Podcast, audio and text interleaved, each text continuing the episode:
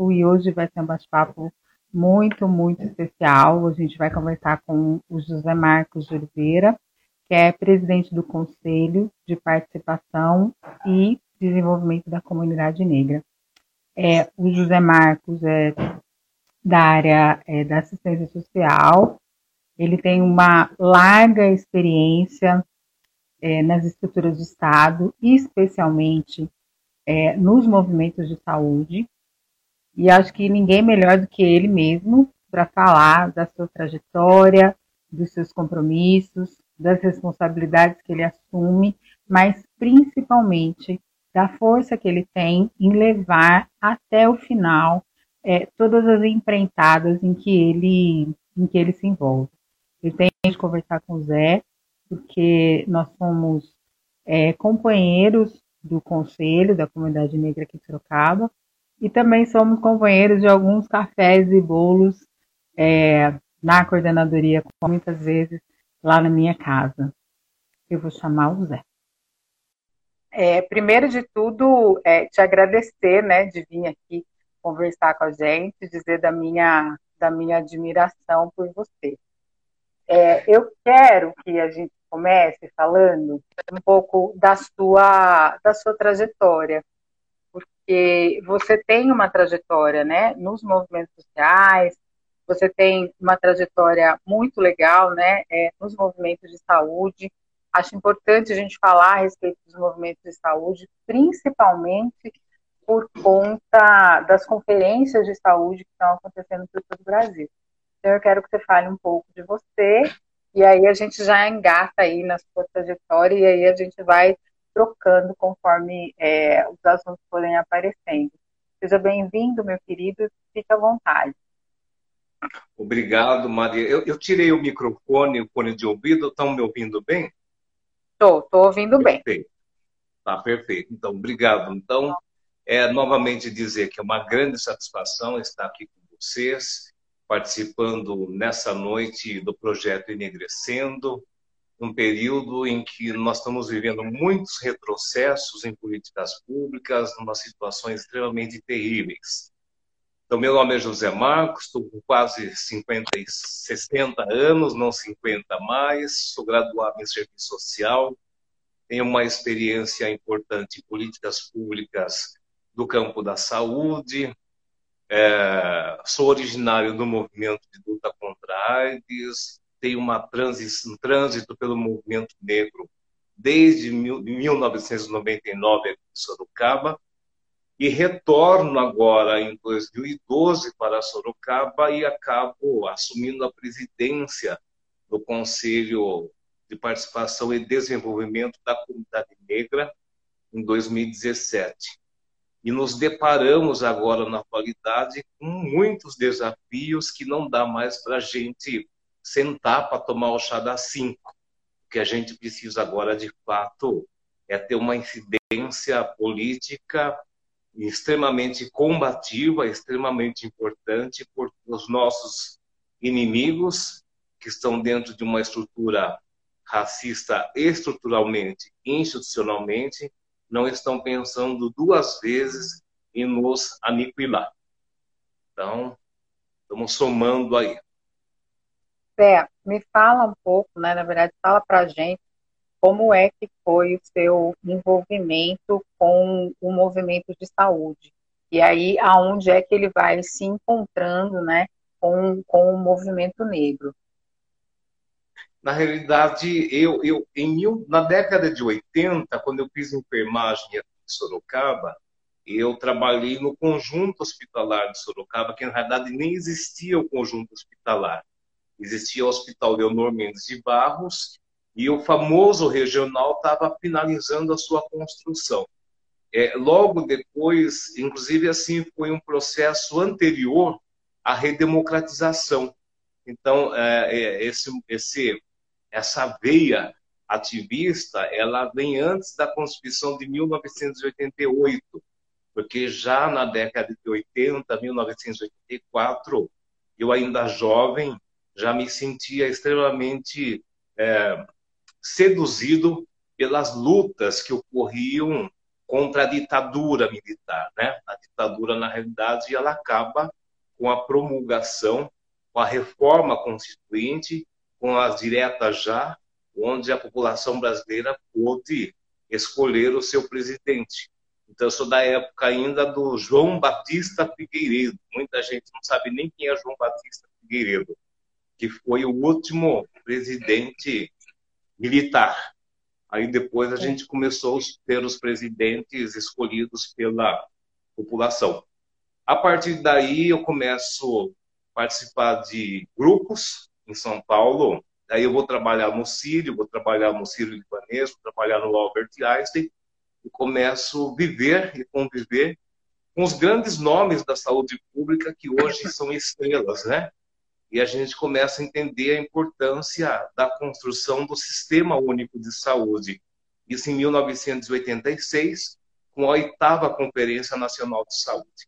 Aí, a Constituição de 88, e aí a gente tem os artigos da Constituição, que a saúde como direito de Estado, em 1990 é criado o Sistema Único de Saúde. Em 96 são apresentadas as normas operacionais do Sistema Único de Saúde. E, paralelamente a isso, você tem um grande movimento das associações Amigos de Bairro da Zona Leste de São Paulo, região que eu frequentava muito, cidade de Tiradentes, estava começando a aparecer a cidade de Tiradentes lá na Zona Leste de São Paulo.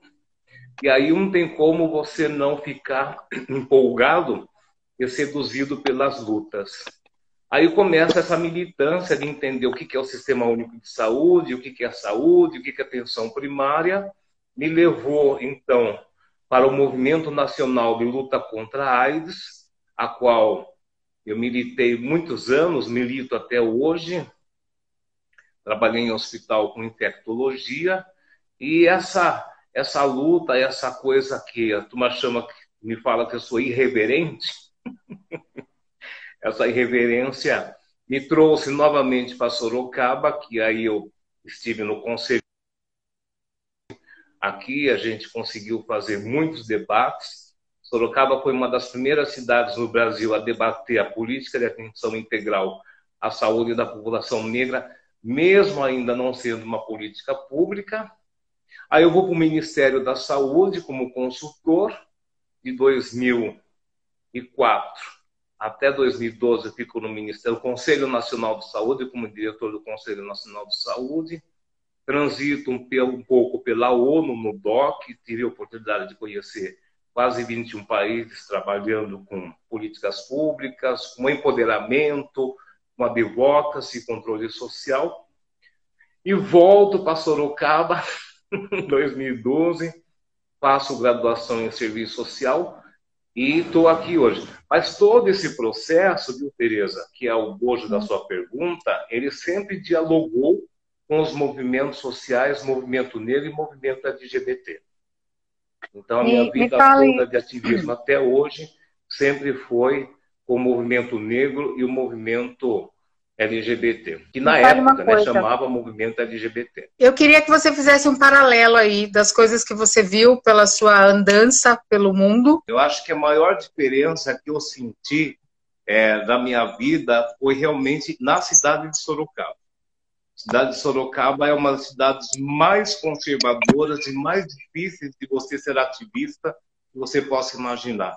Mesmo em países da África que eu estive, no país da Europa, onde existe um cerceamento, de certa forma, aos movimentos sociais, por posturas mais ditatoriais, Sorocaba é uma cidade extremamente complicada. Eu estive em Angola, estive em Moçambique, estive em Pretória, e a gente via que ah, as pessoas tinham essa verve, essa coragem de se indignar. É, é, essa indignação eu não percebo muito aqui, não estou falando somente de Sorocaba, é na região de Sorocaba. Eu tive a oportunidade de viajar é, quase o Brasil inteiro, e quando a gente volta para Sorocaba, a gente percebe o quanto é difícil por uma questão cultural, uma questão de clientelismo que existe aqui em Sorocaba, de você se opor ao sistema, de você se posicionar. Sorocaba ela, ela tem uma marca muito importante que, que, que eu acho muito interessante, que é aquela que se você se opor ao sistema, as portas se fecham, as pessoas não te convidam para mais nada. Enquanto você estiver concordando com o seu opressor, direto ou indiretamente, ele está te oprimindo, então as portas estão abertas, você é bem-vindo. Mas, em linhas gerais, é, foi no governo Lula que o Brasil ampliou a sua relação bilateral com 44 países. E o Movimento Nacional de Luta contra a AIDS aqui no Brasil era uma referência mundial.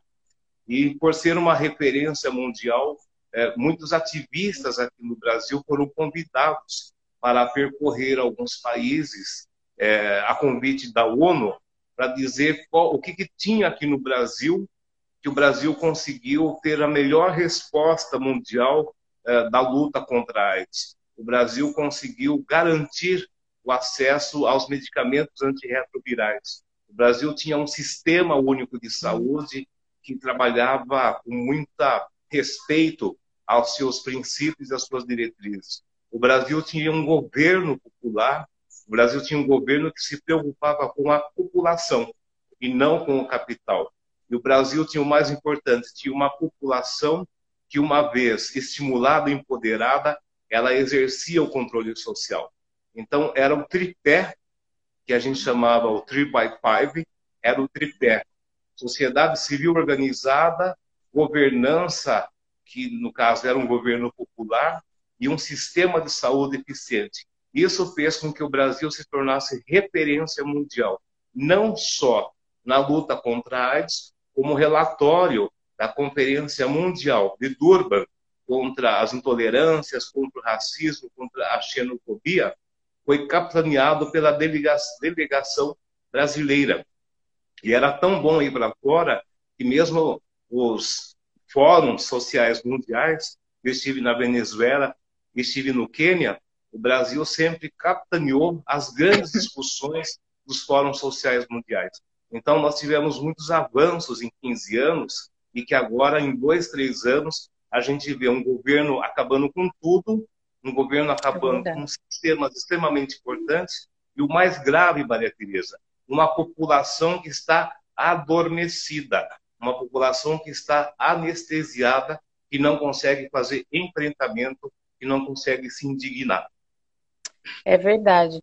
É, você consegue traçar assim um, um paralelo com a, com a história do Brasil, né, e com esse momento que a gente vive? Porque você falou essa questão de Sorocaba ser um lugar difícil para a gente é, fazer qualquer tipo de militância.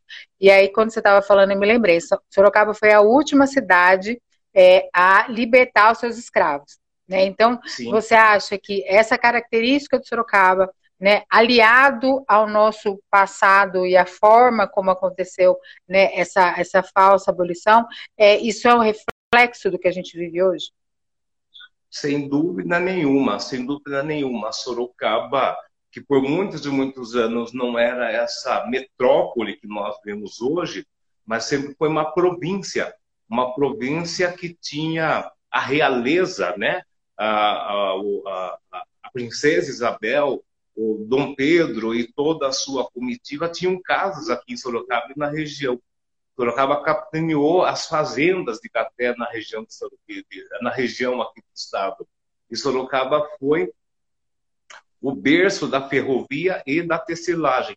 Então, na realidade, ela, ela trouxe essa característica da, do opressor, né, porque era uma mão de obra explorada, sem muitos direitos.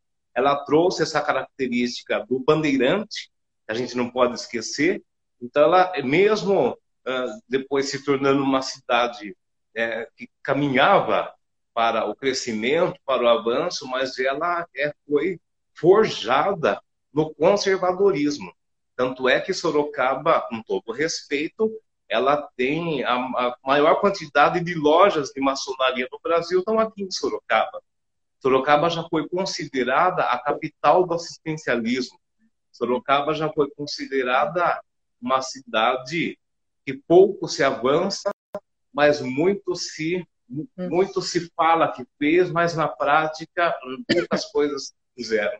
Então, a gente vive hoje, Maria Tereza, o resquício de uma conjuntura histórica calcada na exploração e calcada no conservadorismo, que elege, que elege até hoje as famílias Sim. que se perpetuaram no poder aqui na cidade de Sorocaba, não só na mídia, como nos espaços de representação, é, tanto do poder executivo como do poder legislativo. Zé, eu quero que você fale um pouco a respeito é, do Conselho de Desenvolvimento é, da Comunidade Negra.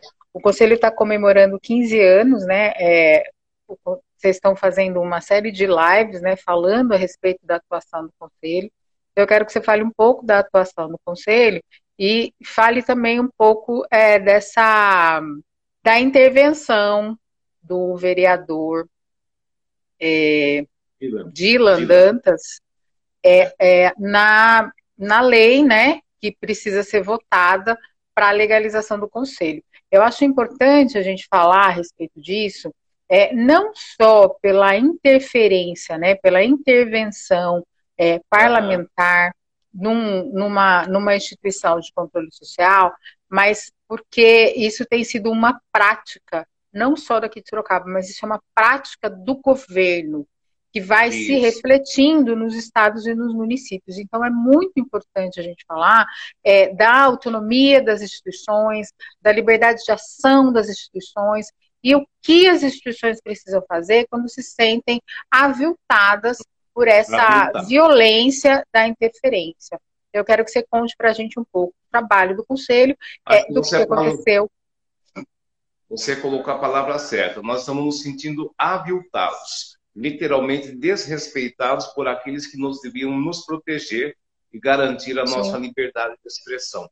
É, é, do fim da sua uh, pergunta para o começo, é, eu já estou preparado para ser enquadrado na Lei de Segurança Nacional, porque tem sido uma prática nos últimos dois anos, três é. anos, qualquer movimento social, qualquer pessoa que se opor, que se contrapor aos mandos e desmandos de caciques conservadores no, na esfera federal, estadual, municipal, nós estamos sendo enquadrados na Lei de Segurança Nacional. Na realidade, nós estamos vivendo uma ditadura.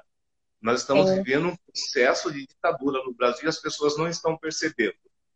O Conselho de Participação na cidade de Sorocaba nasce depois de uma conferência, a qual eu tive o prazer de ser o coordenador, da primeira Conferência Regional de Políticas de Promoção da Igualdade Racial em 2004. E aí o Conselho nasce em 2006, é, oriundo desse processo conferencial. À, à época, a secretária da Cidadania era Mazé Lima e o primeiro presidente do Conselho foi o Ademir. Então, o Conselho ele nasce com o propósito de criar espaços de diálogo, criar espaços de é, congregação, digamos assim, de conjunção de saberes na perspectiva de incidir politicamente aquela época e dizer para o governo conservador o que, que o movimento negro queria, o que, que o movimento brigava. Então, a gente está falando da recente criação também, naquele período, da Lei 10.639, e, consequentemente, depois da Lei 11.645. Então, aquele momento, o movimento negro nacional, ele brigava, ele lutava arduamente para que a nossa história, a história da África brasileira, ela fosse garantida no currículo das escolas. E aí nascem os diversos conselhos é, da comunidade negra em todo o estado de São Paulo, sendo que o mais antigo é o Conselho Estadual e o mais novo agora é o Conselho de Caçapava, que foi criado em 2018. Acho que de lá para cá, Maria Tereza e as pessoas que estão nos acompanhando, a gente pode considerar que muita coisa aconteceu de bom, muita coisa avançou, mas muita coisa se deu muito pelas relações de poder estabelecidas e relações de amizade, né? É, eu acho que quando o vereador Dylan ele se posiciona contrário ao caráter deliberativo do Conselho da Comunidade Negra e querendo, inclusive, determinar uma moeda de troca. Quais são as religiões que devem compor este conselho? É, são dois aspectos que ele coloca aí. O primeiro aspecto é equivocada, a equivocada compreensão que conselhos de políticas públicas que estão garantidos constitucionalmente e deve ter, porque é a ponte de discussão entre a sociedade civil e o poder público, é, infelizmente, essa nova geração de vereadores, eles estão se achando donos de tudo e mais um pouco. Eles esquecem que eles foram eleitos por uma população para serem os fiscalizadores do poder público.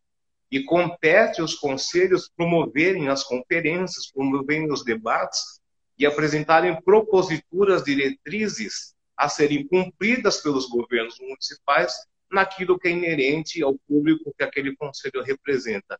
Então, é mais do que justo que a gente faça o debate e se indigne com essa postura é, ditatorial, digamos assim, digamos, não realmente é, onde, onde a Casa de Leis, a Casa do Povo, não reconhece é, a importância de um conselho de política pública. Controle social, mundialmente, era conhecido, para quem discutiu serviço social, para quem discute políticas públicas, controle social na década de 80 sempre foi, em todo o mundo, o governo é, controlando a sociedade. Controle social no Brasil, na década de 80 e com a Constituição, começa a ser considerado a sociedade civil organizada controlando as ações do Estado. Por Sim. quê? Porque quem paga o salário de todos eles somos nós. Então, nada mais justo de que a gente controle aqueles que nos dizem representar no legislativo, seja eh, no Congresso Nacional, seja na Assembleia Legislativa, ou seja aqui na Câmara eh, de Vereadores na cidade de Sorocaba. Então, é, associado a isso, a gente tem um crescimento exponencial do racismo é, estrutural e do racismo institucional em todo o mundo. Em todo o mundo, não é só aqui no Brasil. As intolerâncias, é, as pessoas intolerantes, elas não, não estão mais preocupadas em esconder, em dar tapinha nas costas. Elas declaram guerra para você assim, com a maior tranquilidade. Ainda bem que elas declaram, porque aí também a gente se organiza e vai para essa guerra. Porque na realidade a gente não está vivendo mais confrontos, a gente está vivendo guerra. Guerra onde a ausência de políticas públicas, a ausência, a ação de um Estado racista tem ceifado a vida de milhões e milhões de negros. O genocídio da juventude negra, o genocídio da população negra está aí ocorrendo diariamente. Então, na realidade, a postura desse vereador aqui em Sorocaba, ela dialoga com uma tendência ultra conservadora que vem tomando conta do mundo desde o movimento da primavera árabe. árabe. Poucas pessoas Sim. associam. Quando houve aquele movimento da primavera árabe, lá já era um prenúncio do que ia acontecer e aí Alemanha e aí lá na Ucrânia, nós tivemos na Espanha e depois na França foram eleitos é, é, presidentes conservadores. Depois os Estados Unidos e o Brasil também acabou entrando na mesma verve de eleger um presidente altamente conservador e publicamente racista, homofóbico e xenofóbico e misógino. É, quais as providências que o Conselho tem tomado, as providências práticas né, que o Conselho é, tomou e vem tomando a respeito é, dessa postura do, do, vereador? É uma coisa interessante que você falou foi dessa, é, dessa falta de, de, de, entendimento do que, que eles estão fazendo lá desses vereadores, né? A, a Fernanda, a vereadora Fernanda Garcia também fez uma, uma audiência pública a respeito das escolas militares e foi assim muito muito desagradável, né? É, a postura que o, o Vinícius Zait teve, né, com a Fernanda naquela audiência pública, né? intransigente, assim, mal educado. É, on, na, na última sessão da Câmara, onde eles propuseram a semana contra o aborto, né?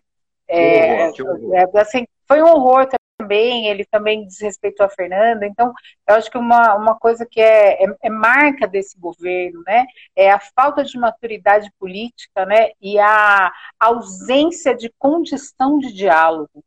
Então, eu, queria, eu acho que isso é uma coisa que a gente precisa começar a discutir. Porque eu também acho assim, sabe, Zé? As pessoas elas têm o direito de ser conservadoras, elas têm o direito de ser liberais, elas podem ser o que elas quiserem, né? É, só o que, o que elas não podem ser é desrespeitosas e uhum. ignorantes. Que eu acho que para a gente entrar numa discussão, a gente precisa saber o que a gente está falando. Né? Exato. E infelizmente não é o caso. Então, eu quero que você me diga o que, que o conselho está fazendo em relação a essa postura do vereador. É, você coloca uma questão extremamente importante, né? Todas as pessoas têm o direito de ter sua ideologia mais conservadora, ah. o outro a ideologia mais progressista, mas o diálogo, né, o campo das ideias é que vai permitir que a gente fique, é, ache o, a, o meio de conciliação, o meio termo, na perspectiva de a gente poder atender uh, da melhor forma o maior número de pessoas, que é a, a, a, a lógica da política pública, né? Mas o Conselho, em função dele ter tido um processo de uma criação de lei em 2006, que ela foi omissa em diversos aspectos, em 2019 para cá, a gente continuou tentando manter a existência do Conselho politicamente, mas pisando em ovos do ponto de vista legalmente. Porque, é, porque para não, não correr o risco de sermos indiciados por falsidade biológica ou por uh, atuação sem estar é, totalmente é, legalmente constituído. Aí surge a propositura de adequação da lei. Mas, diante de tudo que está acontecendo, a gente mantém a nossa força política e começa a tomar uma atitude nas últimas semanas de menos diálogo e mais enfrentamento. Porque, na realidade, a gente está dialogando há 140 anos, Maria Tereza. Há 140 anos que a gente está dialogando. Né, a, a, o 13 de maio, mas e o 14 de maio, 15, 16, 17, 18, 19 e 20 para cá, inclusive é uma fala sua, muito importante, que teve em 2018, em uma das nossas atividades. Então, não dá mais para dialogar, não dá mais para a gente é, é, dar lugar de fala para as pessoas que não estão nos representando. Então, o Conselho tem envidado esforços hoje, tem estimulado para que as lideranças negras se posicionem, que a gente tenha posicionamento, que a gente tenha lado nessa disputa e vai lutar com todas, o Conselho vai lutar de todas as formas possíveis, inclusive acionando o Ministério Público, é, se necessário, caso essa lei não seja aprovada na sua integralidade.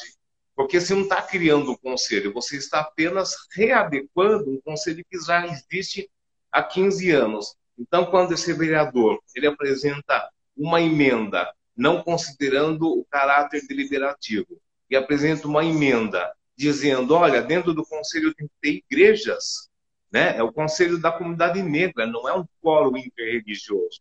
Então ele está desrespeitando ele está desconsiderando a nossa história.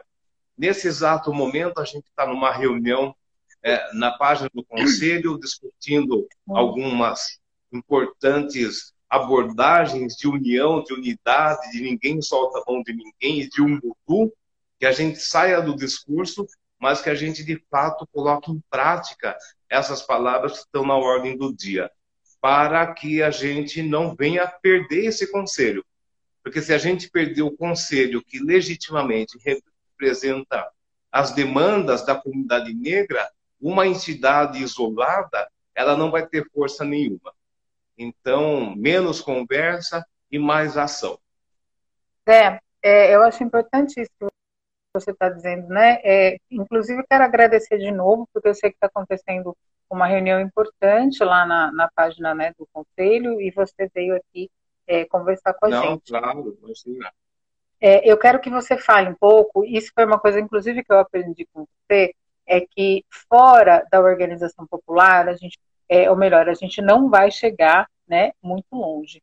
Então, é, na medida que o Conselho tem é, organizado, né, essas, organizado não, né, mas que ele tem sido um polo de aglutinação dessas entidades, eu queria que você falasse um pouco é, de como é que é o movimento negro aqui em Sorocaba, né, de qual leitura que você faz desse movimento negro, que nós somos diferentes, não é porque a gente é preto que a gente é tudo igual. Uhum.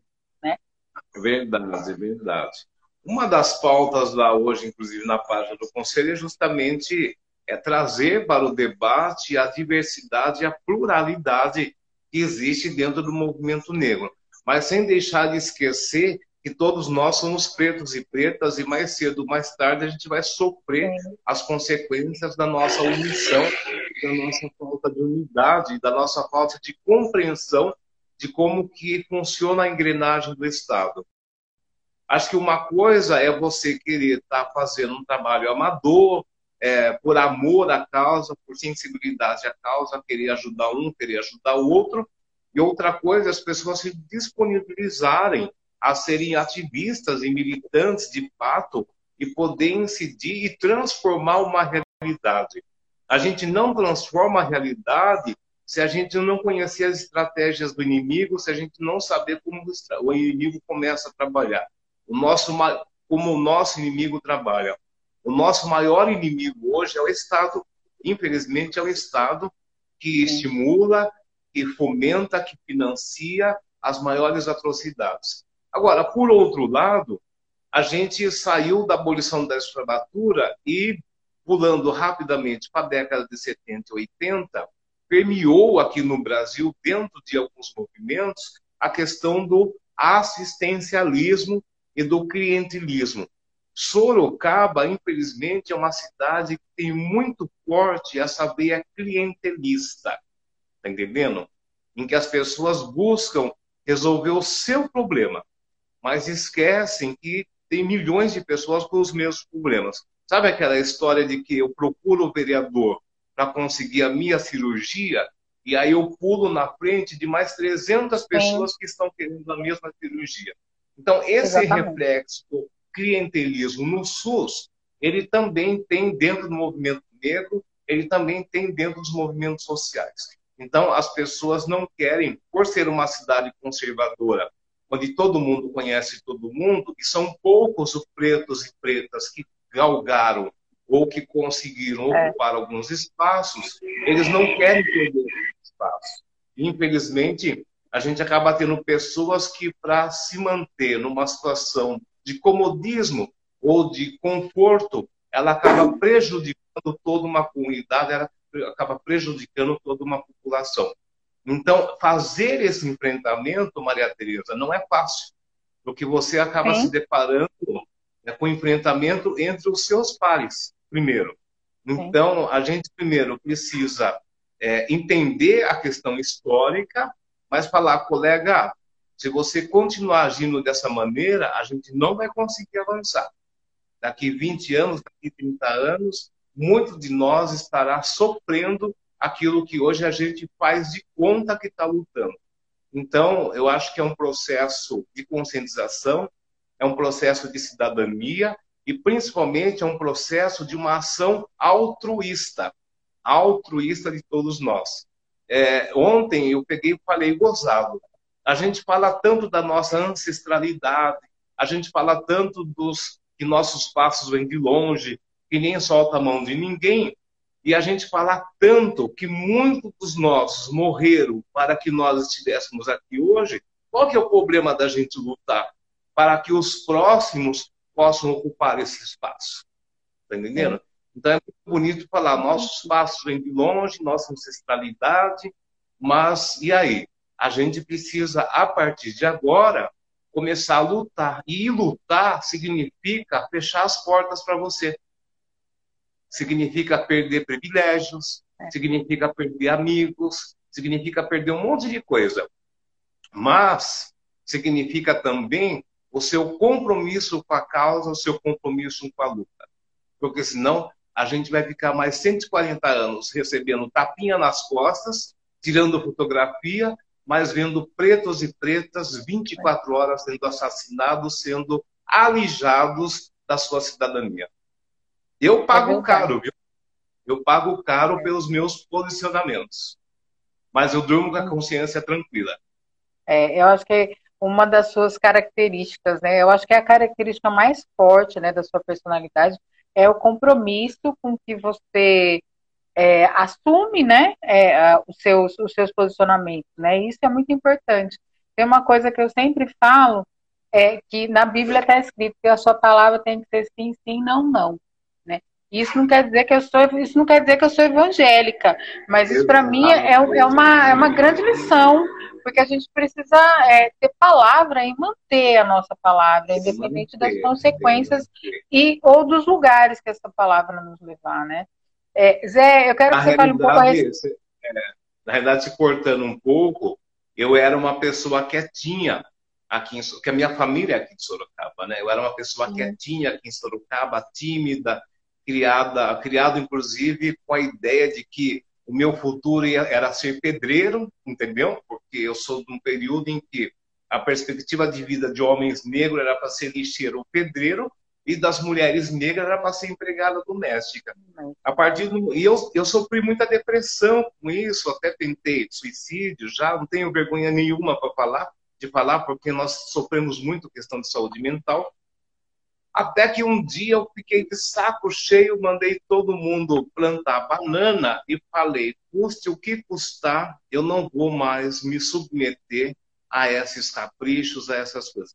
Então, acabei, inclusive, parte do meu ativismo de ter ido para fora, etc. e tal, se dá justamente no momento da minha vida que eu comecei a enfrentar enfrentar. Acabei virando aquele mal necessário, mas a gente paga caro por isso. Paga caro. Você falou a respeito da saúde mental, né? Eu lembro uma vez que eu estive na sua casa com a minha mãe e você contou, né, essa, essa sua passagem, inclusive por hospitais é, psiquiátricos, Sim. né? E, e, o quanto isso foi, é, claro que doloroso, é claro que é uma situação muito delicada, mas isso também foi o, o motor, né, que, que impulsionou você, né? Foi o motor, foi o motor. Eu vivia num sofrimento de negação da minha própria orientação sexual, de negação da minha perspectiva de homem, de, de, de ter uma, uma, uma, um futuro porque as nossas próprias famílias nos educaram falando que a gente não ia chegar a lugar, a lugar nenhum, que a gente tinha que se contentar com o mínimo. Hoje eu fico indignado quando eu vejo uma pessoa falar: olha, se derem uma frestinha para a gente, a gente tem que agradecer. Não, peraí, que é isso? A gente já passou 140 anos, da, da, tá quase 140 anos da, da, da abolição da escravatura, e a gente tem que agradecer porque deram uma frestinha para a gente. Não, a gente precisa discutir e nivelar por cima, não nivelar por baixo. Chega de ser subserviente. Chega de se comportar como escravo. Eu não sou mais escravo. Os meus ancestrais foram escravizados por um problema sério, tá entendendo? Mas nós não. Ou a gente assume que nós somos 60% da população brasileira, 30% da população sorocabana, que não se vê representada na Câmara Municipal. E aí você vê vereadoras simpáticas, antirracistas, etc. e tal, mas que, sabem, a gente não consegue chegar lá. Eu cansei de ser usado é, é, na minha trajetória política para angariar é, espaços de representação para pessoas que não me representam. E aí me dá um tapinha na costa, fala, ô oh, Zé Marco, como você é maravilhoso. E eu me contentava com isso, achava legal. Hoje não, chega, não quero mais saber disso não. De tapinha nas costas. É, eu acho que agora nesse momento a gente quer resultado, né? Resultado. É, e falando em, falando em resultado, eu quero que você fale um pouco da pandemia, né? É, da pandemia, do movimento negro, né, desse momento que a gente está vivendo com essa contradição do capital, né, que você tem que trabalhar, mas você não pode sair para a rua para reivindicar Exato. os seus direitos. Né? Como que você está enxergando esse momento também, Zé? É, é uma tragédia, é trágico, né? E às vezes a gente se contradiz, porque ao mesmo tempo que eu uh, que atuei muito em infectologia, doenças negligenciadas, etc. e tal, uh, uh, cobro a importância das pessoas ficarem em casa. Eu mesmo estou trancado dentro da minha casa, saio só o necessário. Até sou uma pessoa privilegiada nesse sentido. Agora, quantas pessoas que poderiam ficar em casa e não podem ficar em casa porque elas têm filhos, elas têm a sua estrutura, elas precisam comer, beber, dormir. Então é contraditório. E a gente vive aí num país é, dividido entre o bem e o mal. Na realidade, nós estamos divididos entre o bem e o mal, onde os interesses de mercado, de capital, estão acima dos interesses a vida, a dignidade da vida Sim. do ser humano. Então, um governo negacionista que nega tudo, uma população dividida que não se sente estimulada, não se, apesar de toda a tragédia que a gente está vivendo, quase 500 mil pessoas mortas, é, quase 15%, 15 milhões de pessoas na linha da pobreza, na linha da miséria, fora outros dados que a gente não vai conseguir colocar aqui, já era para a gente ter se indignado. Já era para a gente ter se indignado. Alguns já era para ter posto aí... fogo, né? Já era para ter posto fogo, em tudo. Fogo. Alguns países aí, por muito menos, já tinham feito é, uma revolução, tá entendendo? Mas o, o, o capitão lá, muito esperto, já está intimidando todo mundo com a lei de segurança nacional. Então, qualquer pessoa que se opor aos mandos e demandas, manda, corre o risco. E aí a questão da epidemia, Maria Tereza, é que, infelizmente, é, a população negra não estava na fila da vacina, quando a vacinação começou. A população negra agora começa a aparecer nas estatísticas de e mortalidade. Na realidade, é uma, uma, uma epidemia e está vindo aí a terceira onda, que, associado a um governo negacionista, nós, os nossos, é que vão tombar. Ou porque não tem o que comer, ou porque não tem onde morar, ou porque acabou se infectando com a Covid por falta de políticas públicas. Zé, você vê alguma luz no fim desse túnel? Eu tenho até medo, não tenho medo de colocar, mas assim, eu sempre fui é, muito pé no chão com políticas públicas, com, até, até pelos espaços que eu frequentei, e com as pessoas que, que, que, que me formaram no ativismo me permitiram. Por é, isso a minha pergunta para você. Oi? Por isso que eu ah, perguntei. Sim. Pergunta. Eu não vejo luz no final do túnel a curto e médio prazo. Não vejo. Só tem duas opções.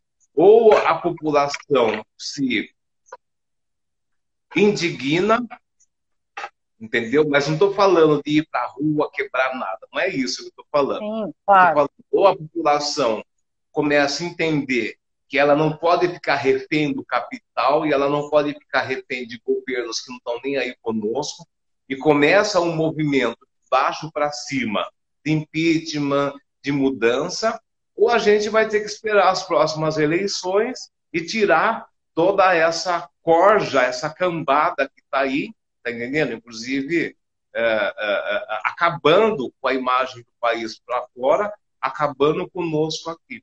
Então, a gente, hoje você tem toda a mídia discutindo uh, a CPI, você tem toda a mídia a, a, a já falando da terceira onda, cidades já estão se preparando para fechar, mas você tem, por outro lado, toda uma população brigando entre si porque precisa comer.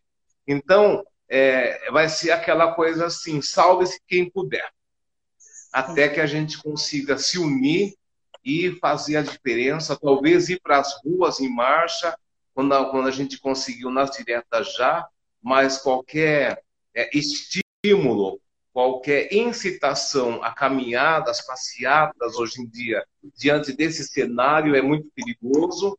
É, o conselho, as pessoas perguntaram se o conselho ia organizar um movimento dentro da Câmara. A gente até gostaria de lotar a Câmara Municipal, mas existe uma coisa chamada responsabilidade civil e responsabilidade coletiva.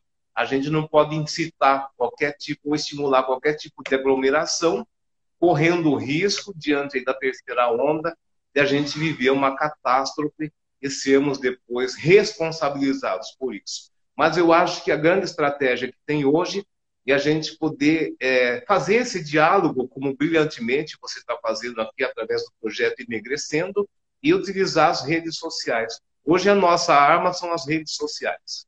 E você acha que, Mas, que, a, que as redes sociais elas têm o alcance necessário para isso que para as coisas que precisam ser feitas?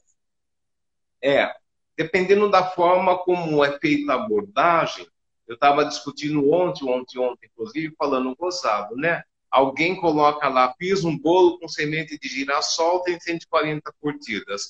Eu coloco lá, gente, precisa se reunir para garantir a implementação da Lei 10.639. Tem cinco curtidas.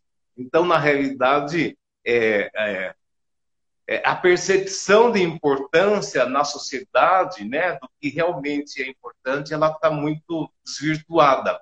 Mas, ao mesmo tempo, é, essa semana, desde o sábado, eu estou percebendo é, uma audiência muito interessante na página do Conselho, a interação com as pessoas bom. na página do Conselho.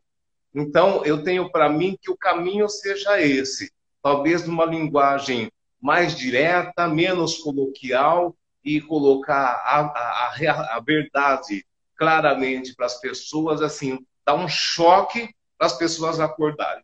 Porque, na realidade, assim, a gente olha muito para o que está acontecendo lá fora, mas esquece ou não se empolga, não se interessa por aquilo que está acontecendo no seu território.